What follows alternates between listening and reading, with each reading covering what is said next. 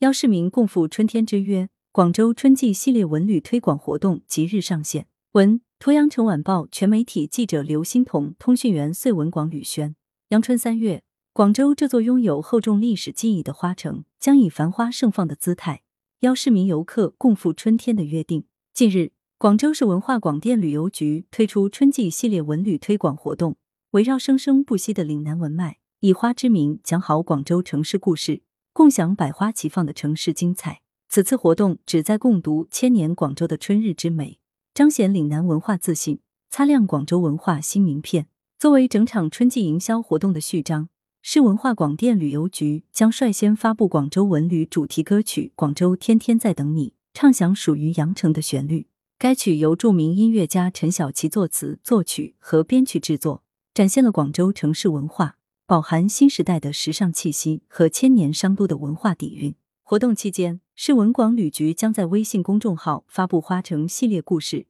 分篇章讲述广州与花的渊源，娓娓道来花城的时代底蕴，如唐宋时期南来北往商贾与广州花卉种的历史渊源；